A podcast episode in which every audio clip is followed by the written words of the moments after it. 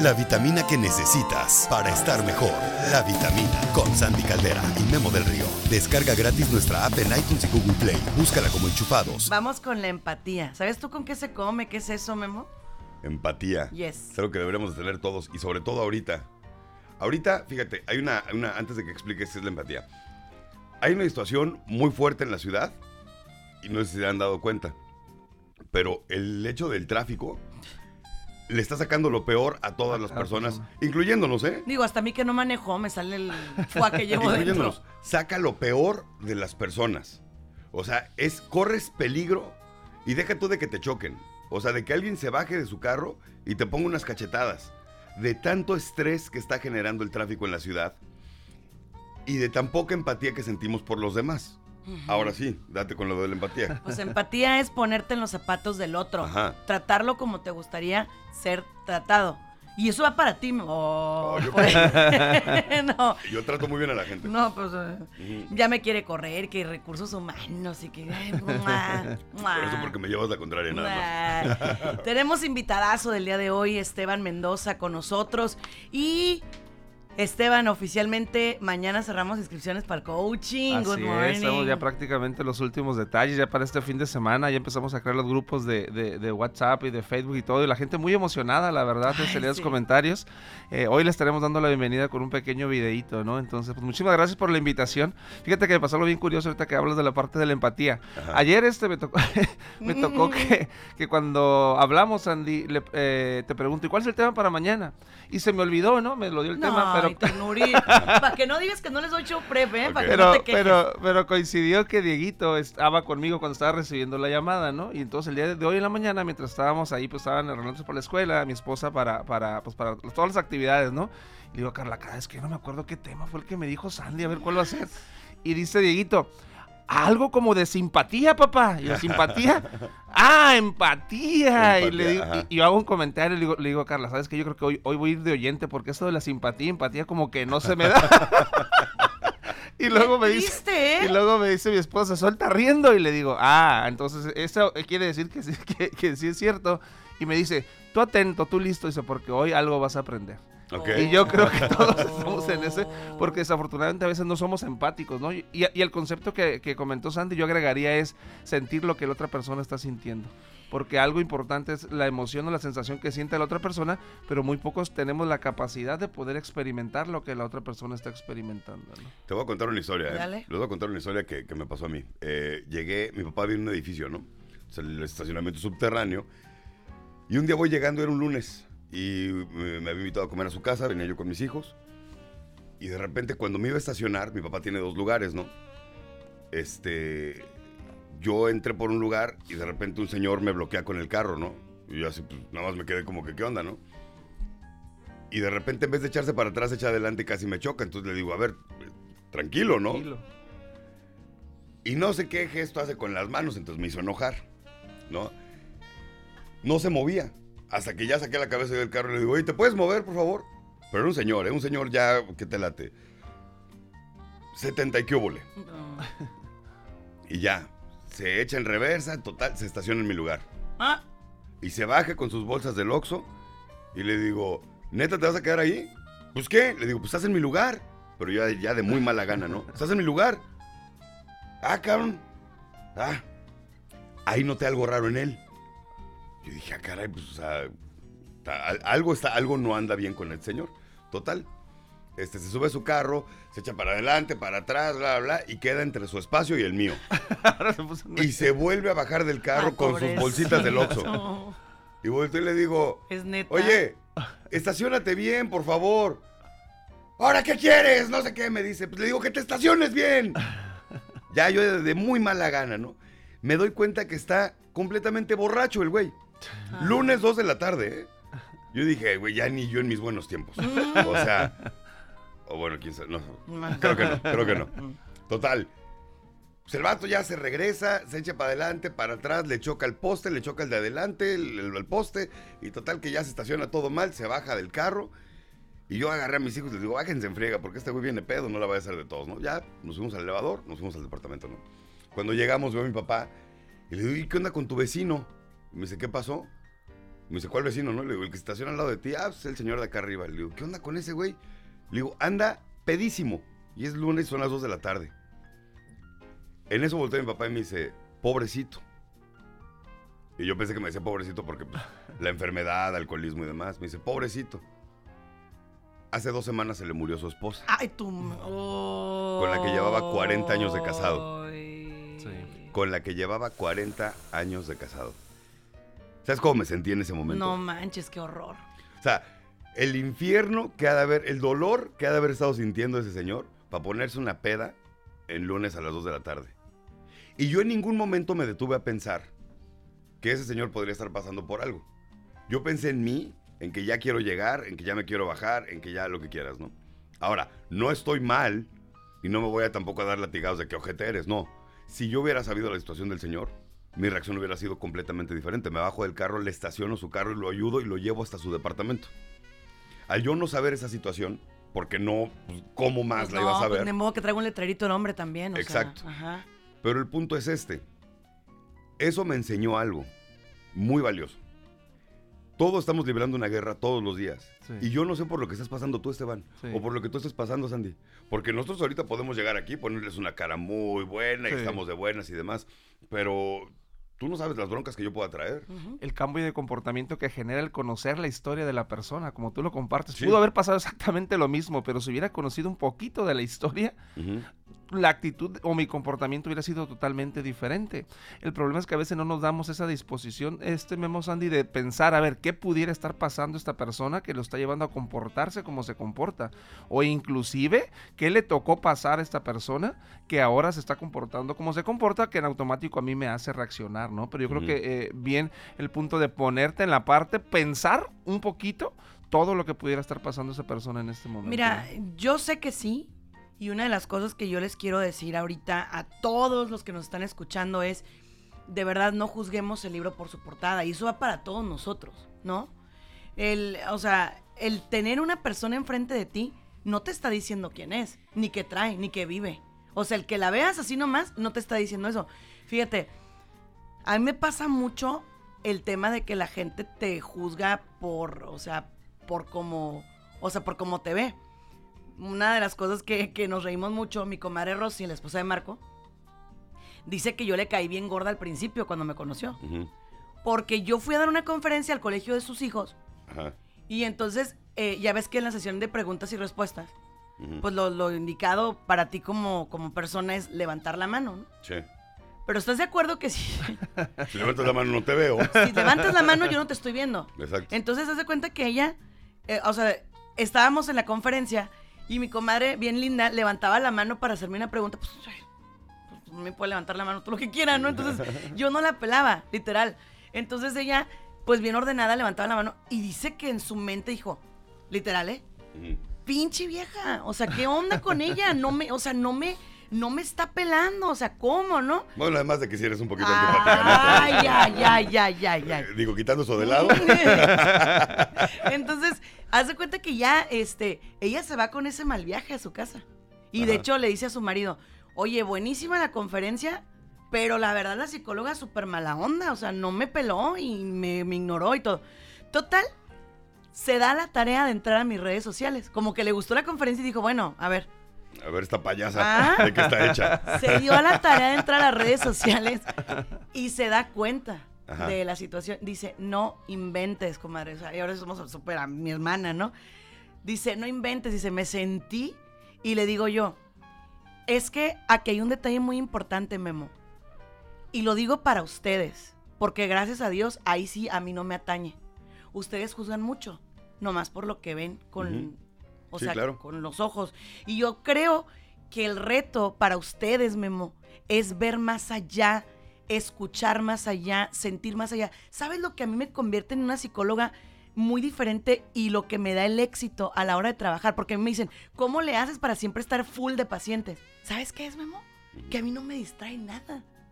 En una terapia, o sea, si yo estoy contigo, Memo, yo estoy contigo, netamente. O sea, si tú estás platicando conmigo, es yo estoy a tu lado, o sea, yo estoy escuchándote a ti, nada más a ti. Yo no estoy pensando en que, ay, que, y cómo viene vestida y lo que trae, y no me está distrayendo tu collar, ni me. No estás psicoanalizando a la persona. Ajá. No. O sea, yo estoy metida en tu, en tu telenovela junto contigo y la estoy viviendo porque todo me imagino. Entonces, esa parte, Memo, no tienes idea cómo mejoraría las relaciones humanas. El sentarte y ver más allá y escuchar y callar y dejar como que la gente eh, eh, se abra y te digo, no juzga el libro por Sí, su pero se dice muy fácil. No, O sea, pero ¿qué? no. no, no, es que, mira, se dice, es lo correcto, se dice muy fácil, pero yo quiero escucharlo desde un punto de vista neurolingüístico. Entonces, coach, en este caso, ¿cómo podemos programarnos para hoy, a partir de ahorita, de este momento, que la gente salga de su casa o que esté en la oficina y demás, no juzgar y poder ser empáticos con las personas? Sí. Porque eso, este, no, yo tengo un taller de, de- de creación de equipos de alto rendimiento. Y lo que les digo es que una de las bases de un equipo de alto, de alto rendimiento es la empatía. Porque la empatía te permite Sí, acercarte más a la persona, persona. conectarte con la persona de al lado, ¿no? Si Sí. tú sabes que está teniendo un mal día, lo apoyas y el equipo no sufre. Por el contrario, está teniendo un mal día y todavía le avientas más tierra, el equipo lo sufre. ¿no? Entonces, ¿cómo puedes hacer, cómo puedo yo programar mi mente para poder ser empático con la gente? De repente Y no juzgar. De repente eh, eh, eh, confundimos la parte de los seres humanos somos interpretativos, como bien lo comparten, no nos vamos a poder quitar la interpretación de la cabeza. Desde el momento que una persona se pone frente a ti, empiezas como a escanear todo, no empiezas a interpretar, porque es parte de la función del cerebro, ¿no? Empieza a interpretar a lo mejor cómo se ve, cómo se pudiera sentir. Tenemos una serie de interpretaciones, ¿no? De repente no sé si le- leyeron el libro de, de la- eh, los cuatro acuerdos Sí. que dice que no interpretes o no asumas pero de repente se nos olvidó un poquito la parte que la interpretación no la podemos quitar, lo que sí nos podemos quitar es el juicio. Porque el Mm. juicio viene después de la interpretación. Yo puedo interpretar algo en ti y después viene mi juicio. Ay, de seguro ya está otra vez enojada, ya está otra vez triste, ya está Sí. otra vez este molesta. Entonces la interpretación no nos la podemos quitar. Partamos de ahí, ¿no? El juicio tiene que ver con un, un significado que yo le doy a eso. ¿Es bueno o es malo, no? Nosotros en la parte del coaching trabajamos mucho con la parte de las preguntas. No hay mejor manera de quitarte el juicio que estar primeramente consciente tú a través de una serie de preguntas. Por ejemplo, me pasó ahorita en la mañana, no, Ah, no sé si ahorita donde viene el entrón que vienes de playas y, donde viene ahorita para agarrar la parte de zona río, hay muchas personas que están en la, calle o están haciendo fila para comer y me tocó un muchacho que estaba sentado y estaba exactamente pensando, este, eh, en una posición este, bastante pensativa. Al momento yo de verlo, inmediatamente empecé a interpretar un montón de, de, de- de- de situaciones, situaciones o cosas desde, pero ¿por qué no trabaja? Tira un juicio, te voy a ser honesto, un- pero ¿qué no trabaja? ¿Por qué no esto? Y entonces vino una pregunta que me vino a concientizar. ¿Qué estará pasando? ¿Qué estará pensando? Que lo está llevando a estar en una situación de calle, estar exactamente como está en ese momento. No hay mejor manera de evitar el juicio a través de estar consciente de tus propios pensamientos y no hay mejor manera de alinearlos que simplemente hacerte una pregunta que te haga un switch. ¿Qué puede estar pasando esta persona que el día de hoy se está comportando así? ¿Qué puede estar pasando en su vida de esta persona que el día de hoy eligió actuar como está actuando? A través de nuestra propia conciencia, realmente vamos a poder evitar la parte del juicio, ¿no? Porque la interpretación no la podemos quitar. No nos la podemos quitar porque los seres humanos somos así, somos O interpretativos. sea, ¿no? nunca se te va a quitar la manía de estar como que leyendo a las personas, ¿eh? Sí. O sea, olvídate, eso, eso, aunque quieras o quiera yo, no se nos va a quitar. Ahora, lo que sí decimos nosotros como psicólogos es que la empatía empieza al revés de lo que te imaginas. Por ejemplo, ahí te va. Eh, la empatía de nosotros decimos, debe empezar en la casa, ¿no? Pues fíjate que no, porque la casa es la más difícil. Entonces, Descartes o el método descartesiano dice que primero empieces con lo más fácil. ¿Y qué es lo más fácil? Eh, ponernos en los zapatos de los demás que no me importan. O sea, por ejemplo, Que no me afecten así emocionalmente. de es, que no me impactan. Entonces, por ejemplo, yo me puedo poner en el lugar de los niños de África, me puedo poner en el lugar de la gente eh, indigente, me puedo Sí, pero ponerme en el lugar de mi pareja, de mi hijo, de mi... Uy, Memo, ese es todo un reto. Entonces, a ver, en lugar de que empieces por la casa, que debería ser lo correcto, nosotros decimos, empieza al revés. Empieza por ponerte del lado de la gente que no te impacta, que no te afecta, porque eso te va a ser muy sencillo. Eso lo vas a poder hacer en tres patadas. Ponerte en el lugar de tu pareja, sobre todo cuando estás bien encendido y bien enojado y bien sacado de onda, no es muy fácil que digamos. Aparte, te voy a decir una cosa. Yo soy fiel creyente de que este mundo va a acabar por los humanos. Ah, sí. ¿Ok? en algún, en algún desastre o en algún, por ejemplo, cuando falte agua, cuando falte energía eléctrica, cuando falte algo así, yo estoy seguro que ahí el mundo se va a acabar y se va a acabar la humanidad y te voy a decir por qué. Porque primero pienso en mí, después en mí, después en mí y nada más Sí. en mí. ¿Ok? Ni siquiera en mi familia, ¿eh? En mí. Entonces, lo que hace eso es, bueno, a, a toda costa voy a conseguir lo que... Y si yo veo que tú lo tienes, te lo voy a quitar. Sí. Porque ya por derecho me pertenece, ¿no? Ya no siento nada de empatía por ti. En lugar de organizarnos y entre todos compartir y poder hacer las cosas bien, o sea, con organización se puede hacer, ¿no? Pero sobre todo con empatía. Es lo que yo siento, porque estamos tan jodidos como seres humanos. O sea, yo te lo digo, yo puse el ejemplo del tráfico porque lo veo todos los días. Y ahorita en la mañana yo venía muy bien, venía bien, tranquilo, venía yo en una avenida grande y de repente el güey de acá veía que venía desesperado, ¿no? Y dije, se va a querer cambiar de carril acá. Mira, lo leí. De repente ya me pone direccional, bajo la velocidad, se cambia de carril, ¿no? Y de repente se va para acá. Y luego para acá, luego para acá. O sea, el vato no iba a avanzar, cabrón. Hay 200 carros enfrente de ti. Sí. O sea, no puedes hacer un zigzag para pasarlos. Mejor relájate, ¿no? Bueno, ya, total, yo venía acá, bien a gusto y todo. Y de repente nada más pone la direccional y me avienta el carro. O sea, y veníamos una, o sea, veníamos casi emparejados. Pero el vato ya era tanta su desesperación que ya no supo ni cómo. Y me avienta el carro y le pito y todavía me hace, tú, no sé qué. Ah. Pues me le emparejo y le digo, relájate, pendejo. ¡Oh, pues! Vienes manejando horrible. No, pero sí, es que no, ya, ya no merecía otra. No merecía otra palabra. Volteo y le digo, relájate, pendejo, vienes manejando horrible. Le digo, relájate. Y ya el vato nada se voltea y ya se va por otro lado, ¿no? Sacó lo peor. Estamos en un mundo bien competitivo. Yo creo que todos los días de repente nos enseñaron esa parte, salir a competir. Y una de las características del cerebro, o una de las principales características, es que siempre está buscando sobrevivir. Y como tú lo compartes, ¿no? De repente cuando nos ponen en esos momentos de crisis va a sacar lo peor de nosotros, porque imagínate, no sé, 20 mil, 30 mil personas que quieren llegar a las 8 de la mañana, y lo vemos ahorita en la mañana, que quieren llegar todos a la misma hora, y por esa necesidad de querer llegar yo, complico cuántas veces No. pasa de que unos empiezan a ir por un lado y en lugar, en lugar de adelantar, este, eh, se, se hace un total Esteban, desorden. pero no, o sea, lo pones muy bonito. Si tienes que llegar a las 8 de la mañana y hay tráfico, sale a las 7 y media. Sí, Si eso no te alcanza, sale a las 7.15. Si eso no te alcanza, sale a las 7. Que tú no seas puntual no es problema mío.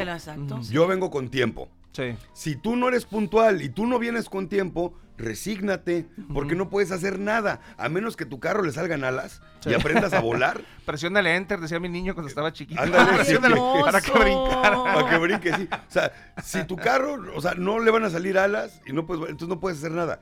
Cuando yo, y te lo digo por con conocimiento de causa, si yo ya sé que voy tarde a un lugar, porque fue mi culpa, porque Sí. salí tarde por lo que quieras, ya, ni modo, ya voy tarde, güey. Sí. Pero, pero O eso sea, llega ¿qué- con un estado de conciencia. Sí. El problema es que la mayoría de la gente anda, anda en un mundo y totalmente inconsciente, no se da cuenta Exacto. de sus comportamientos. A lo mejor de repente lo puede ver tú, lo puede ver Sandy, lo puede ver muchos de los vitaminados, pero hay muchas personas que no son conscientes de la forma en que están operando en el día a día a día. ¿Por qué? Porque desafortunadamente volvemos a lo mismo, no hay una autoexploración. Si yo ya me di cuenta de que conscientemente soy responsable de mis actos, cada que soy irresponsable, pues me hago responsable de ellos.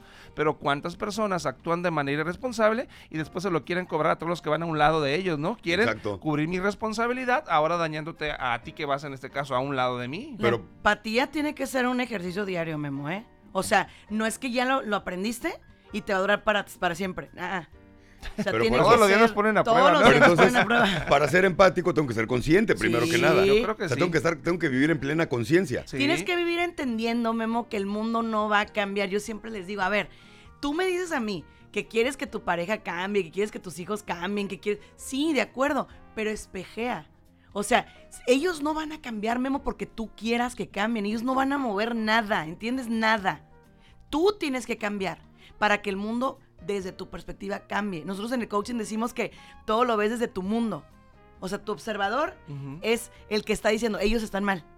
Pero el observador de ellos a lo mejor dicen que tú estás mal. ¿Y quién tiene la razón? Nadie. Es que tu empatía también está determinada por, por el contexto que tú traes desde este momento, como tú lo compartías. De repente me levanto en la mañana, sé que llevo tiempo, sé que voy relajado y puedo observar a los que, eh, eh, a los que no lo están y entonces puedo ser empático, no, ah, lleva prisa, lo que tú quieras. Pero ¿qué pasa cuando mi entorno no es el adecuado para ser empático? Ajá. Ahí es cuando yo me refería que vamos a tender a sobrevivir. Si yo no soy consciente, como tú lo compartes, de que vengo tarde y que voy a pagar y que estoy responsable de eso, voy a querer rebasar, voy a querer meterme, voy a querer hacer un montón de cosas, porque no estoy siendo con, mm, mm, mm, no estoy siendo consciente del propio entorno que yo estoy teniendo ahorita. Bien lo compartía Sandy.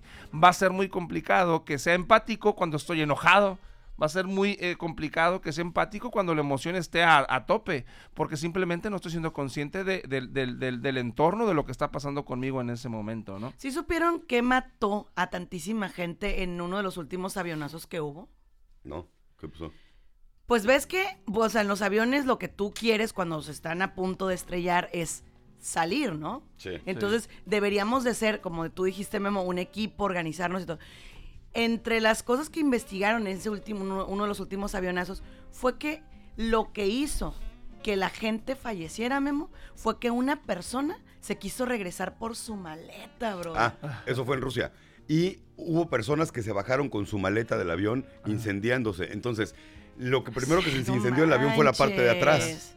Entonces, las salidas de emergencia de atrás no funcionaron. Todo el mundo tenía que salir por, Por las de enfrente. Ajá. Entonces, por gente tonta que solo De pensó en ellos, filas. Exacto. de las primeras filas, que sacar, se tomaron el tiempo de sacar su maleta, Sí. los de atrás no pudieron salir. Entonces tú, tú pensarás, ¿cuánto tiempo puedes tardar en bajar la maleta? Dos, tres, cinco segundos. Lo que sea, Son pero vitales. vitales. Para la gente de atrás. Si cuando aterrizas, que empiezan a bajar los de enfrente, más o menos, te- si tienes de los de atrás, te tocan hasta dos, tres, cuatro minutos nada más. Por para eso, pero la cosa, fíjate, demás. la cosa es el egoísmo, pues. Sí. O sea, la cosa es, a mí me vale gorro si tú alcanzas a salir. No me interesa, yo voy a salir, sea como sea. Y Memo, si nosotros vivimos una vida así, discúlpame, pero no vamos a pasar de perico perro. Y no lo digo en el mal aspecto. O sea, tú quieres ser una persona exitosa, no puedes vivir siendo exitoso by yourself, tú solo. Si tú te quieres tragar un pastel completito, Memo, ¿qué crees? ¿Qué crees, mi rey? Te vas a volver diabético. Compártelo a pedacitos. No te va a tocar completito, no pasa nada, pues. No va a pasar nada. No va a pasar nada de que al que le tocó un pedazo más grande y a ti uno más chiquito. Disfruta el que tienes y ya, relájate. O sea, siempre a mí me dicen, ay, Sandy, eh, ¿cómo puedes meter, por ejemplo, no? Eh, a Esteban y a mí nos dan mucha carrilla cuando no nos veían trabajar juntos. Ya se pelearon porque la gente está acostumbrada a eso. La gente está acostumbrada a que, ah, eh, me friegas, te friego, me dañas, te daño. Sí. No, es, es que así no es. El sol nace para todos, Memo. Oye, aquí están diciendo muchos comentarios de que no se escucha, de que algo hay algún problema. Y Antonio Castillo dice, ¿por qué ponen a prueba mi empatía? Oh, pues. A ver, ya ahí se debe escuchar todo bien. Ahí ya debe estar todo bonito, ¿ok? Si no, me avisan, por sí, favor. avísenos, por favor.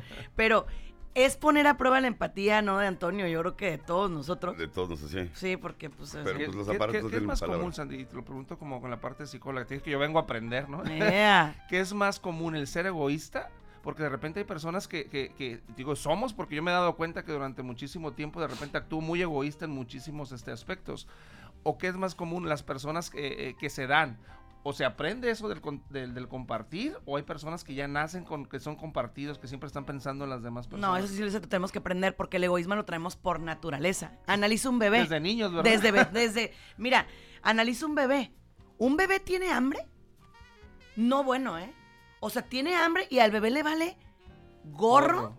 si su mamá comió, si su mamá durmió. si su- el bebé tiene hambre y es ahorita, no es mañana, no, no, no, no, es ahorita. Y si no me lo das, no te enteras tu mamá, se entera todo el vecindario. Sí. Todos. Entonces, es, a mí no me importa nada, yo quiero mi bibi. Por ejemplo, el bebé. Tú cámbiale de pañal, dale el biberón, etc. Y se va a quedar, mira. ¿Qué pasó contigo, mamá? Who cares? Yo voy a ver por mí. Entonces, ese lo traemos natural. El aprender a compartir, el aprender a darnos, lo aprendemos, sí. Pero, ojo, porque a veces lo aprendemos de maneras equivocadas.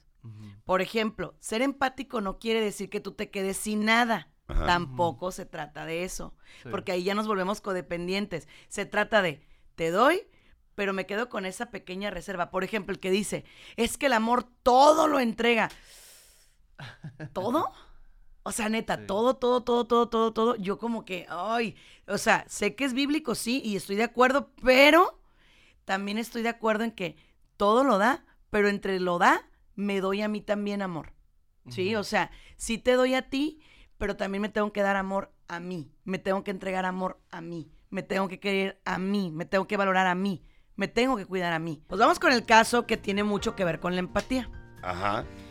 Quiero agradecerle porque este caso es de un caballero, Ajá. de un vitaminado. Ok. Cosa que es raro, ¿eh? O sea, la verdad es que me impactó mucho que fuera tan valiente. Te mando un beso, mi amigo, un abrazo con mucho respeto y cariño.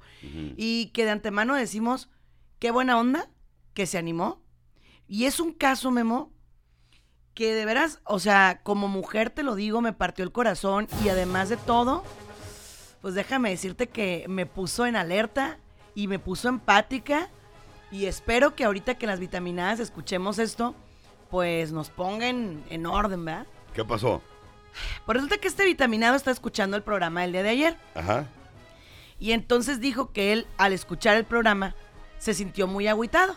Ajá. Ah, pues gracias. Pero, Que- que- que para eso estamos aquí, para agüitarte. pero ahí te va ¿Quiere por qué. deprimirse? Ve a la vitamina. No, espérate. Ya ves cómo eres. Ahí te va. Él platica que cuando tú comentaste. Agüítese con O nosotros. sea, agüítese con Memo del Río. La vitamina. que cuando tú comentaste de que ustedes como hombres ya no saben cómo pedir, este, eh, hacer el amor a su pareja, Ajá. pues que, que él se agüitó mucho y te voy a contar la historia. Dice que pide que no digamos su nombre, lo cual es muy respetable. Adelante. Ajá.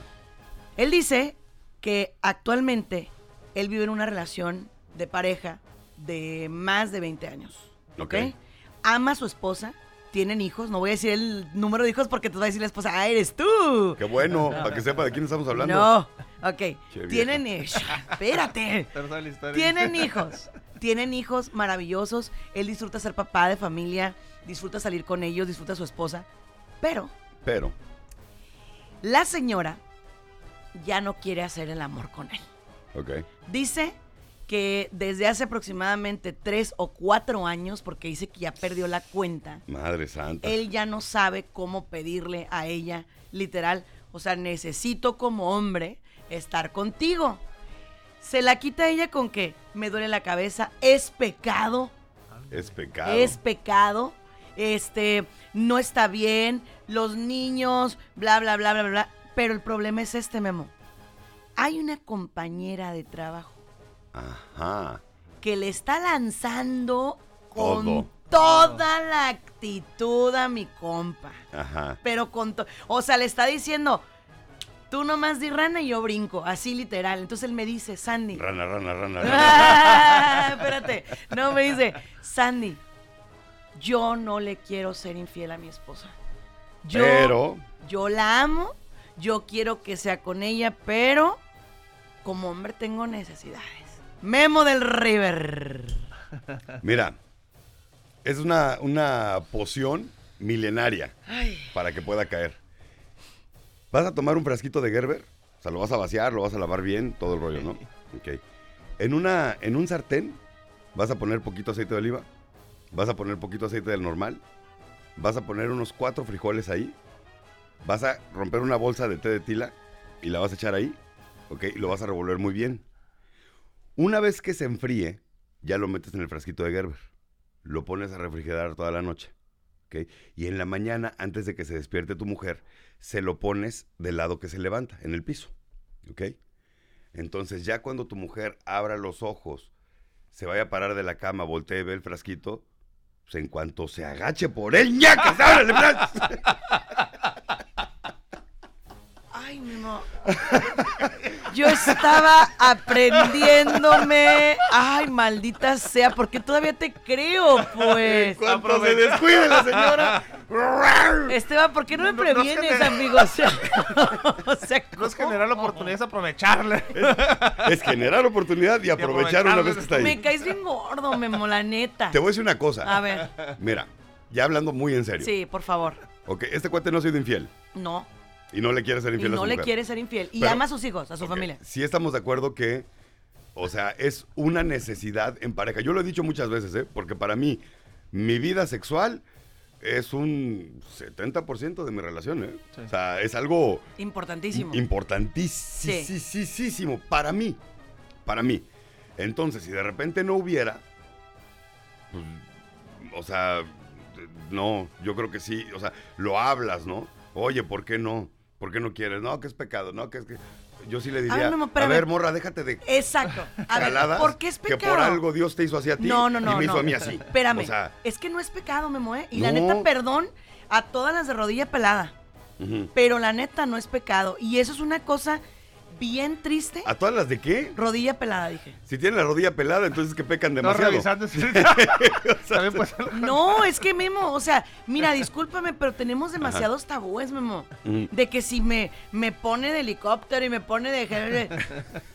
Es pecado, Memo, es que es tu pareja, pues. Yo siempre he dicho, mientras no haya terceros en la relación, Ajá, claro. ¡Date! Claro, claro. O sea, ¿cuál es el problema? Mientras no haya faltas de respeto. Vamos a suponer, y lo voy a decir con todas sus letras. O sea, yo un día te dije, Memo, ¿puedo hablar cómo va? Porque a lo mejor hay niños. Tú dale, me dijiste, porque aquí estamos entre adultos, ¿sí o no? Sí. Ok.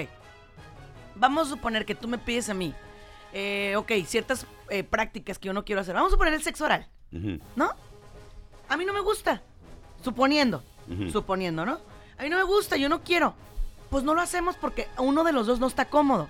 ¿Sale? O a lo mejor buscamos maneras. X. Por ese lado, ok. Pero no le impidas todo lo demás. Ahora, hay cosas. Se acordó de otra pócima. No, pues es que está fácil, ¿no te gusta? Tráete la Nutella. ¡Ay, cochino, Memo! ¡Ácala!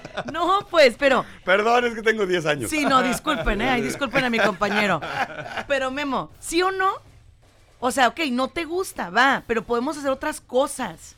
Podemos ingeniarla. Pero ya cuando empiezan con que, ay, no, eh, apaga la luz. Ay, este, ay, no, no, no hagas eso. Ay, no, es que me haces cosquillas. Ay, es que me duele la cabeza. Ay, qué hueva, güey. O sea, neta.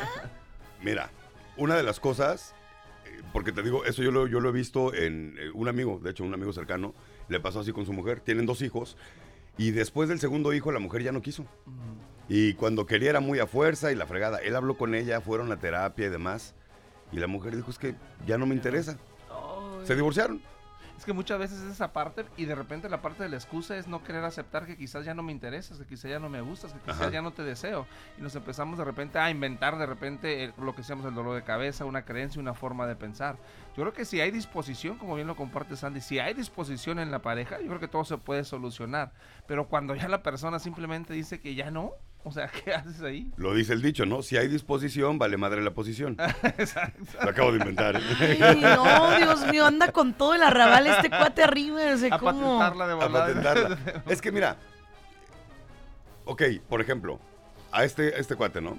Que ya tiene una persona muy interesada en él y demás. Ay, qué mello. Mira, cuesta mucho trabajo. Cuando tienes a alguien ya tirándote todo y diciéndote, todo esto es tuyo si lo quieres. Sí. Es, o sea, cuesta en verdad absolutamente toda la fuerza humana que puedas tener decir que no. Sí. Pero la recompensa es mucho mayor. Cuando tú dices que no a eso, la recompensa es tu paz. Sí. Cuando tú caes en infidelidad, la, la- la- la consecuencia es la mayor inseguridad, no tienes paz, paranoia, es, todo lo que te puedas imaginar negativo viene con una infidelidad. Más cuando, o sea, si amas a tu pareja realmente. Yo jamás justificaría que una persona le fuera infiel a la persona porque ya no le quiere dar, ¿no? la, na- la neta no No. pero sí lo está orillando a eso. O sea, seamos bien sinceros. Sí lo está orillando a que busque por otro lado. Ahora, a eso o a que termine la relación, una relación de 20 años, porque simplemente la mujer no quiere dar su brazo a torcer y no quiere, ya sea, como dijo Esteban, no quiere ser sincera Sí. y decir, ya no me gustas, ya no me atraes, ya no siento nada, ya no me prendes. Sí. O- O decirle, pues es que mi apetito sexual ya disminuyó. Porque a las mujeres les pasa. Pero son las primeras en perder el, posibilidades, hay opciones. Pero hay son las primeras en perder el apetito sexual, las mujeres. Eh, No, en serio. O sea, científicamente comprobado, la mujer es la primera que pierde el apetito sexual. Dices, ay, güey, ¿cómo? ¿Neta? ¿Sí? Sí, sí, sí. Entonces, en lugar de ver todos los factores que hay alrededor y poder llegar a una solución en conjunto, la mujer simplemente le está diciendo, no hay y punto. Entonces, eso es lo más injusto que pueda haber. Porque entonces te valgo madre yo. Yo no te importo Ahora, nada. para el hombre, Memo, Ajá. no es un lujo tener una relación sexual. Es algo que les quiero explicar a las Gracias. mujeres. No, no es puedo que creer que vamos a estar de acuerdo en este por programa. Primera vez en no sé cuánto Híjole. tiempo, Gracias, bendito sea el neta. Me Señor. tocó ser parte de la primicia. Ah, oye, qué bueno, porque al unirte lo hicimos así como que, oye, güey, ya me voy. Ay, sí, no, no, no. Ok. Memo, Ajá. el hombre fisiológicamente necesita la relación sexual. A ver, mujeres. Y tú no me vas a dejar mentir, y ustedes dos aquí son hombres. Y pues estamos entre adultos y va. Si el hombre no tiene cierta actividad sexual, sufre físicamente. Y es neta. Se llama, lo digo, Dilo. Blue Balls. Blue balls. Y duele. Du- es que es- no, es que es en serio. Si ustedes creen que un cólico duele, no se imaginan lo que es ese dolor. No se imaginan lo que es ese dolor. Todos los hombres lo hemos sentido. Es algo horrible. Pero deja tú eso. Ponte en el lugar de este hombre. Exacto. Imagínate tu mujer sentirte no Rechazada. deseada, rechazada. Güey, te lo juro que hasta, hasta, hasta te hueles. ¿Huelo feo o qué? Estoy, feo, Estoy claro. gordo, estoy feo, Estoy ¿qué? gordo, este, el tamaño. Empieza a pensar todo, todo tipo de cosas. Genera una inseguridad en la persona, hombre o mujer. Sí. Si yo, hombre, ya no quiero contigo, o sea, yo siempre he dicho que en la relación sexual los hombres las llevamos de perder. Porque nosotros somos los que tenemos que actuar. O sea, físicamente tenemos que funcionar Sí. para que la relación se dé. Las mujeres no. Las mujeres no tienen una reacción. Sí la tienen, pero se puede sustituir. Sí, porque es interna y puedes hasta fingirla, ¿eh? Exacto, por eso. Entonces, o sea, eh, por eso me hace tan injusta la relación sexual. Porque nosotros, de nosotros sí dependen muchas cosas, de ustedes no tantas. Sí. Ustedes las pueden sustituir, fingir y demás, y nosotros no. Bueno, ahorita ya puedes. Eh, es lo que te iba a decir, la fregada. bueno, bueno, bueno. No, pero te voy a decir una cosa, aguas, aguas, porque el Viagra y el Cialis causa ira, ¿eh? ¿Ah, te cae? Ujú. Ah, Yo me- su madre, eso no lo sabía. Para probar, me tomé una de Cialis y me causó ira. Andaba yo, No, ira, ira, ira, ira. Si funciona.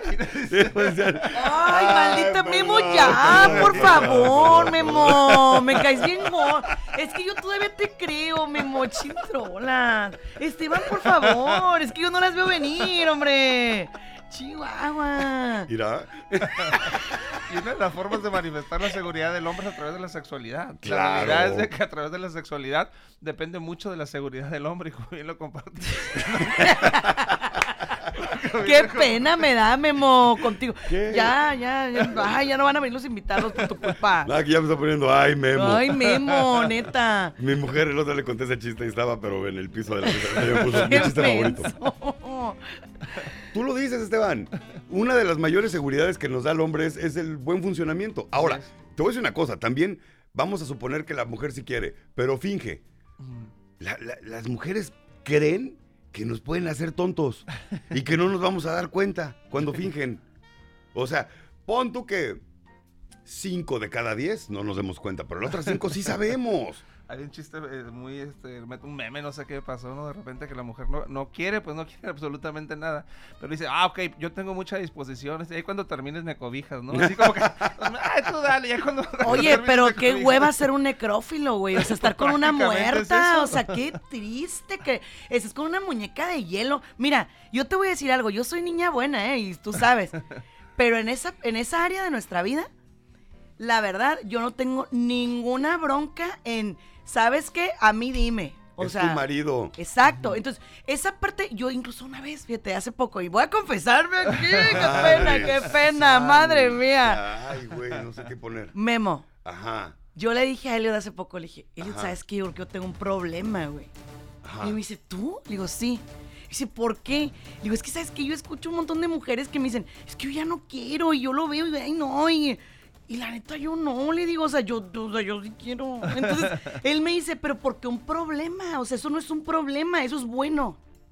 Y te voy a decir una cosa, yo creo que eso nos ayuda mucho a llevarnos muy bien. Porque a veces, de- a veces yo lo de carril y le digo, ay no, yo estoy enojada contigo, pero mi cuerpo no. o sea, güey, pues claro, yo estoy, Sandra, oye, bravo, o sea, bravo. ¿Por qué mezclar las cosas? Claro. O sea, no, no, no. Sea, estoy muy enojada y después me vuelvo a enojar, pero ahorita pues, va. Marisol me dice, tiene una amiga que lleva casada no sé cuántos años, conoce a su esposo desde la prepa. Tienen tres hijos hermosos, me tocó conocerlos esta vez que fuimos a los mochis. Eh, gente maravillosa, ¿eh? Gente lindísima. Y dice, todos los días lo hacen. Sí. Todos los días. Y le digo, qué bendición. ¿En serio? Le digo, sí. Qué bendición, qué padre. Qué padre tener esa vida sexual con tu pareja.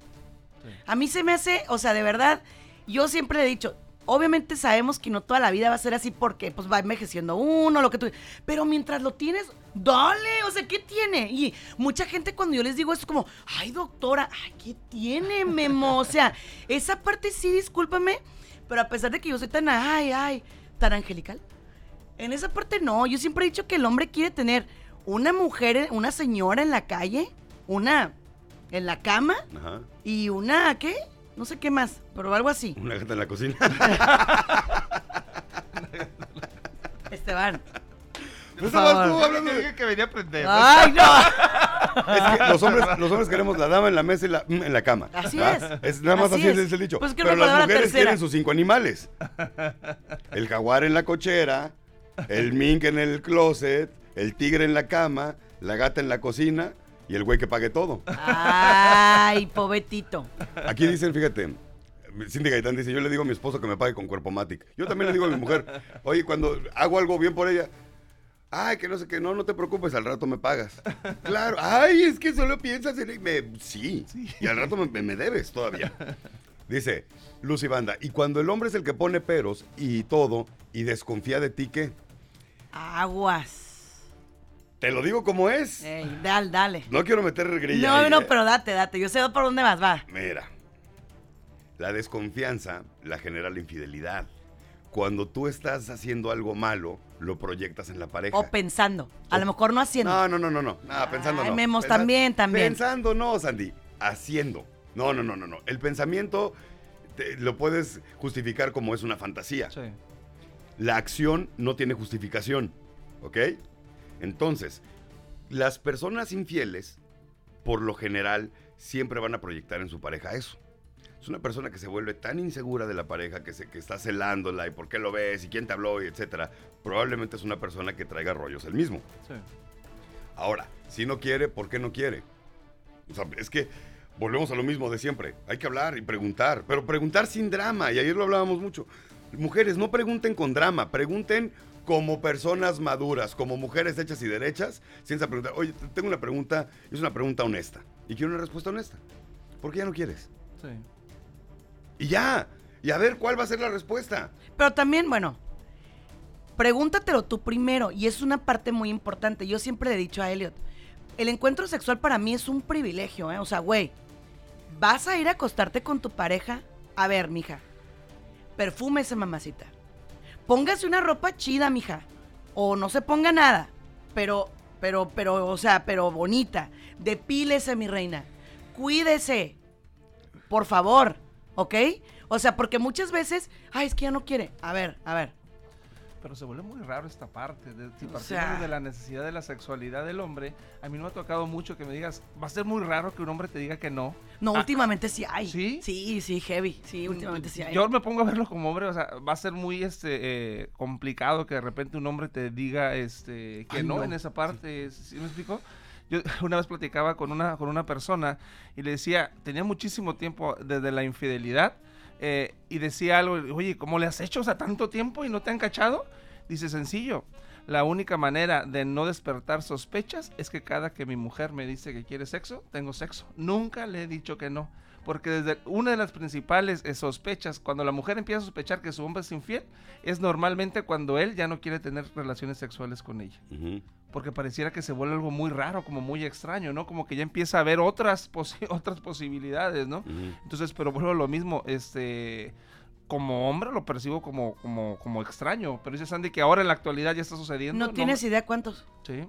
Y no porque sean infieles, Memo. Muchas veces también el maldito estrés lo sacaba, neta, o sea, los, los, Pero una cosa es que no quiere, otra cosa que no pueda. por eso, pero es que Ajá. muchas mujeres no entienden la diferencia. O sea, para muchas mujeres el que tú no, ¿Puedas? ajá, entonces ellas lo toman como, no manches, ya no quiere, no, Ajá. espérate, mija, es que a lo mejor a veces hay Son cosas que dos cosas diferentes, o sea, ¿no? no, se puede, Fíjate, ¿no? las mujeres deben de entender una cosa. Si un hombre, si tu marido, de repente un día te dice con que, ¿sabes qué? Me voy a tomar una pastillita. No te ofendas. No es porque no, genere un, no generes un efecto en él. El estrés puede causarte eso. Sí. El estrés puede causarte impotencia. Sí, Pero ya hay cómo solucionarlo. Entonces, si el vato está pensando en ti, se va a tomar una pastilla y pues vamos a darle, ¿no? O sea, el chiste es de que no, no, no se deje de lado. ¿Cuántas veces diría Esteban que es saludable por semana en pareja? ¿Cuántas veces tú dirías, ah, esto es lo más saludable? Pues lo más a lo mínimo tres, ¿no? Mínimo tres. ¿Tú, Sandy? ay, pues es que para qué me preguntes a mí eso. Yo, la neta, entre más veces, mejor. Y es si que, es por posible ejemplo, diario, ajá, para mí tres es que ya estás tambaleando. sí, Sí. para mí también. Para mí tres es que ya, ya, ya andas tambaleando. Sí. Cuatro, pues ahí vamos. Sí. O sea, y es que es algo bonito, divertido y todo. La bronca es también muchas veces cuando, cuando ya llegas al punto de que ya estás en un matrimonio, ¿cómo lo empiezo? Sí. Estamos acostados los dos viendo la tele, ¿qué hago? Nada más me volteo y te doy un beso y, y ya. o, o- o cómo empiezo, cómo empezar. Pero es que mira, Memo, ahí ve, otra vez, aquí les voy a dar tips de cómo yo veo la vida. Ajá. Que, niñas, puta, es que, es que si me, que, que si me suelto no me van a poder amarrar, pero mira, parte de lo que a nosotros nos ha llevado al, al super éxito en esa área es que yo soy muy táctil. Ujú. ¿ok? Obviamente. ¿no? Entonces, tócalo. Es que las mujeres como que siento que tienen muchos tabúes ahí, o sea, es que no, tócalo, tócalo, apapáchalo, acarícialo, abrázalo, amasajéalo, tócalo. Rascarícialo. Un rascariz. Que no es rascar ni Ni acariciar. acaricies, es es, rascariciar. esa- Y aparte, o sea, el llevarlo al cielo, Memo, neta, o sea, que, que diga, "Wota, güey". Eso es, es perrísimo, Memo, está padrísimo, o sea, es algo muy, muy bonito. Por eso Entonces, que te digo, una rascariciada, pues sí. Y rápido. pues sí, así, sí. así de fácil. Y- ¡Ah! Ah, Dios santo, sí. qué bonito. Otra, por ejemplo, ay, es que él siempre llega y se duerme, mamacita. Despiértelo, mija. Sí, sabes que es más común que el hombre tenga este problema que la mujer. Tú le estás hablando a la mujer, Sandy. No, no, no, a ver. Ponte las pilas en esto. Háblale al hombre, ¿cómo le va a hacer para que la mujer quiera? Ok, a ver. No, no, no, o sea, los hombres, como dice Esteban, los hombres por lo general, nueve de cada diez siempre queremos. Ok, va. Tócame la nariz Las y ya con mujeres, eso. las mujeres, entre comillas, somos más del tema desde que en la mañana. ¡Mustias! Ay, bueno, ya vas a empezar. Yo quiero hablar bien contigo. Ya vas a empezar. No voy a empezar, pero estoy diciendo... que- hablar lo malo, y lo malo Ajá. es que siempre empiezas casi al final del programa, cuando ya no me vas a dar chance de. de- de- Pero bueno. Mojigatas. Ay, uy. Ok, Memo. Desde la mañana, enséñame que vas a querer algo conmigo. Put- Ay, ¿qué tiene? O sea, uno tiene que chambear desde temprano. Pues, ¿qué tiene de malo? Llámame y dime, ¿qué onda? ¿Cómo amaneciste? Pero con un tonito acá, sexosón, así chido. O llega y, y, pues, pues, o sea, un- una, un- o sea, una caricia, una nalgada, un X. Pero no sea persinada. ¿Cuántas mujeres llega el marido y les da una nalgada y, ay, ¿qué te están viendo los niños?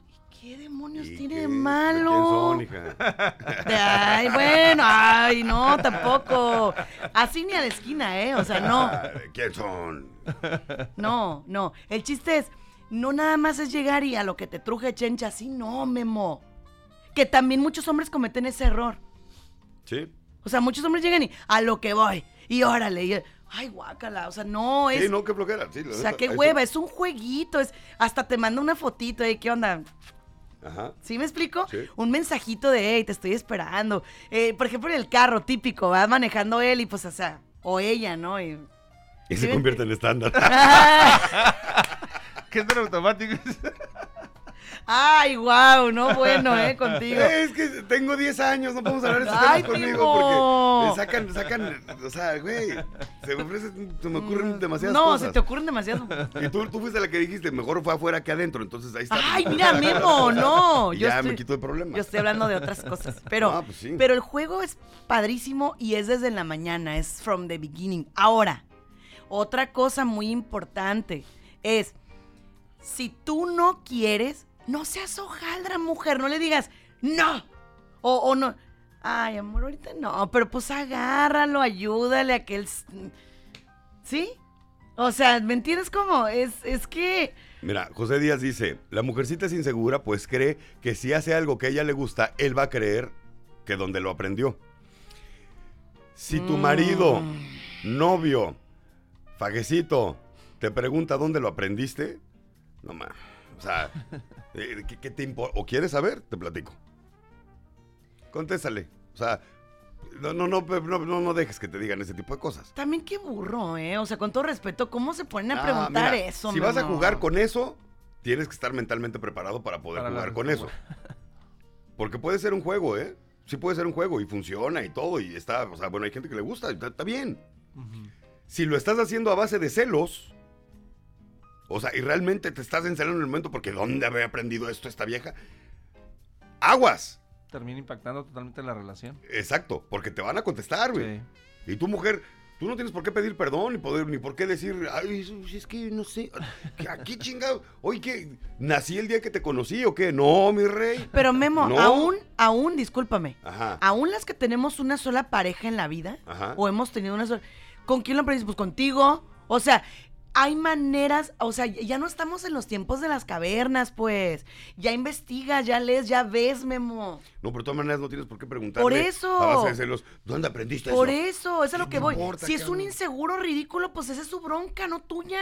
Pues sí, Pues, o sea, pues sí, tú- pero por eso no, no te dobles con No, eso. no te dobles. Y sabes que también pide, yo siempre he dicho, a ver, él quiere, tú también dile qué quieres. A mí me gusta así, yo quiero esto, a mí dame de esa manera. Es lo más saludable. Neta, Sería o lo más saludable porque entonces, fíjate, lo que pasa muchas veces es que la mujer lo hace por satisfacer al hombre, pero queda insatisfecha a ella. Ujú. Y pues obviamente no le va a gustar toda la semana. Sí. Mujer, lo que te gusta, dilo. Lo que no te gusta, dilo. Y díselo. O dijera Sandy, díceselo. Dices, ay, ahora yo, ¿qué te iba a decir? Pero, Díseselo para que se lo sepa. pero de repente uno de los principales problemas son los que hemos venido, eh, hemos venido este, compartiendo en programas anteriores. No me conozco, no sé ni siquiera qué me gusta. Ah, Y, y, y si sé algo que me gusta y me da pena decírtelo, porque ¿qué vas a decir que mí? de- ¿Qué vas a decir de mí? Se vuelve un problema tremendo, ¿no? Porque entonces pareciera que lo que me gusta pareciera que pudiera ser este malo o... por eso, pero la intimidad no solo es física. Sí. La intimidad más bonita es la emocional. Ay, Ajá. sí, Y y cuando claro. tienes la confianza de poderle decir de a tu pareja esa parte. eso, porque ¿por qué te va a dar pena? Sí. Te encueras enfrente de la persona. Por ejemplo, Memo, Eh. o sea, hay un tabú muy grande Ajá. y tiene que ver con el punto G de los hombres. No, no, pero ya te, ah, No. por otro lado. Discúlpame, discúlpame, pero esto es un problemón, Memo. No, pero ahí tiene un letrero que dice exit only. No, no, no. Espérame, espérame, espérame, espérame, espérame. Para ti. Ajá. Pero hay muchos caballeros.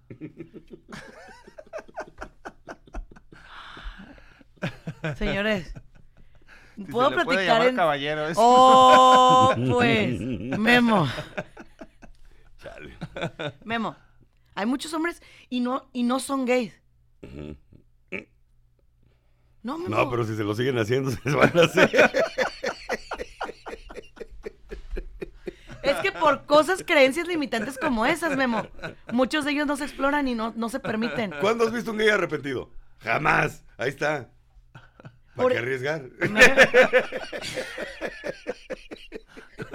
No, Memo, estoy hablando en serio. Pues Hay también. muchos.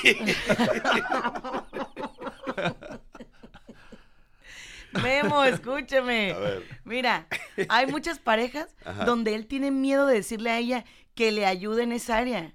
Ajá. ¿Sí? Y entonces yo, por ejemplo, digo, ok, si te da miedo, ¿por qué te da miedo? A lo mejor él vivió alguna experiencia difícil. Ok, no, no se anima a decírselo a ella porque ¿qué va a pensar?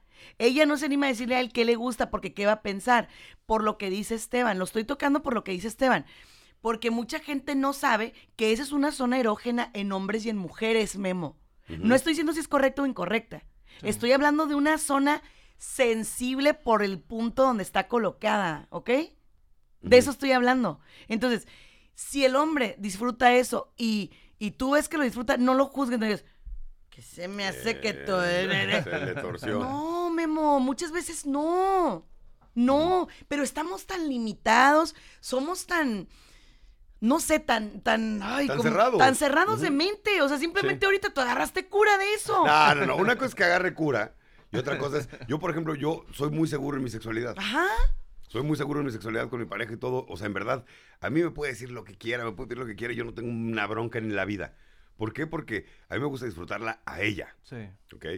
Yo lo que digo es, todo eso se logra a base de comunicación. Exacto. O sea, en verdad, mira, yo aprendí que en, en ese momento yo voy a ver por mí y tú ve por ti. O sea, obviamente voy a tener la atención contigo, pero cuando yo vea por mí Y va un a ser paro, mucho ladies first. No sean Ah, gachos. ladies, sí, no sí, sean sí, gachos. o sea, es una cosa que yo siempre, o sea, desde que nos casamos le dije, ok, amor, ladies first. ¿Por qué? Porque si no hay ladies first, al rato me vas a ver de super malas y al rato no voy a querer nada contigo.